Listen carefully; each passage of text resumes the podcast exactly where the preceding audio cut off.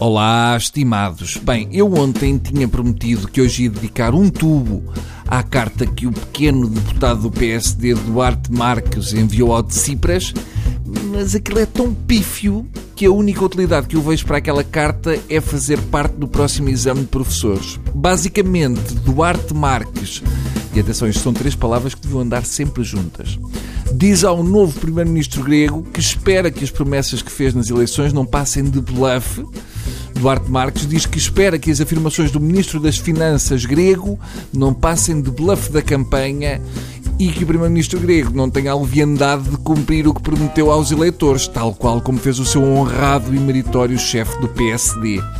O Primeiro-Ministro grego deve respeito aos portugueses e não às pessoas que o elegeram. E o mais curioso é que ele diz isto falando como moralista. Para começar, faz-me impressão que o fiel seguidor da austeridade, como é o caso do Duarte, anda a gastar massa em envelopes e selos a chegar aos primeiros-ministros dos outros países quando tem o nosso ali ao lado e não lhe diz nada. Eu só compreendo que o Duarte Marques tenha enviado esta carta para o primeiro-ministro grego porque fez confusão. Como dizem que o Siriza é de extrema-esquerda radical, ele confundiu a situação da Grécia com a da Venezuela, onde o papel higiênico é um bem escasso. Há duas cartas que eu tenho muito medo de receber quando abro o correio.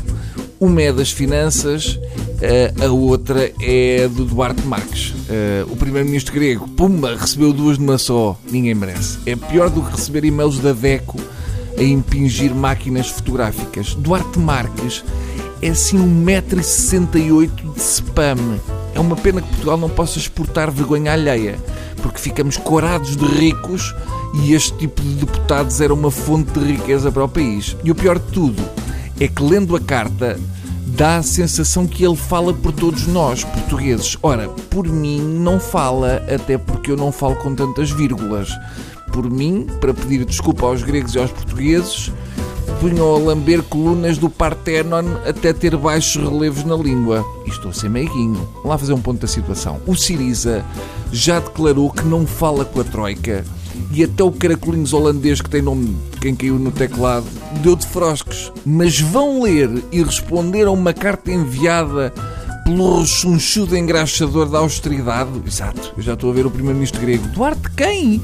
Duarte Marques. Bem, pela fotografia deve ser rabejador de um grupo de forcados. Na minha modesta opinião, de quem nunca enviou cartas a poderosos sem ser com antraxe, eu acho que a carta de Duarte Marques ao primeiro-ministro grego devia ir para o Panteão Nacional junto com o filme que o Marcelo Rebelo de Sousa enviou há uns tempos aos alemães a explicar o que era Portugal. Metia-se a carta e o filme numa urta e mandavam para um canto escuro do panteão, numa espécie de enterro da patetice de alguns portugueses. Ou então não. Até amanhã, estimados.